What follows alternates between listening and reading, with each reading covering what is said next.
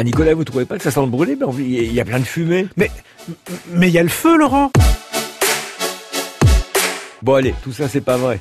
Ben non, on est en simulation, vous savez, en simulation en réalité virtuelle. Je vous emmène à l'université de Salzbourg, l'unité de recherche en Autriche, où des chercheurs développent un simulateur de respiration en réalité virtuelle. Il faut que tu respires.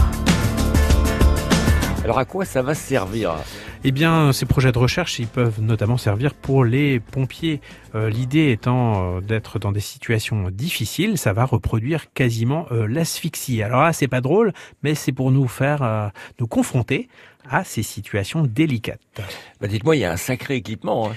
Oui, vous le voyez, j'ai un casque de réalité virtuelle sur la tête, des capteurs, des éléments qui clignotent, un gros respirateur sur la bouche.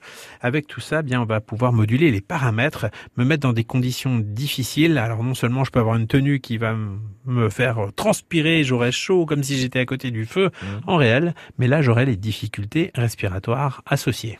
En tout cas, c'est de plus en plus euh, Oui, c'est l'idée euh, des immersions. Les chercheurs travaillent à de plus en plus de réalisme dans les situations pour mieux nous préparer à ces situations d'urgence. Bon bah Nicolas, finalement, il n'y a pas le feu. Hein. Euh, non, mais ça s'appelle quand même la minute connectée. Faudrait pas qu'on y reste deux heures.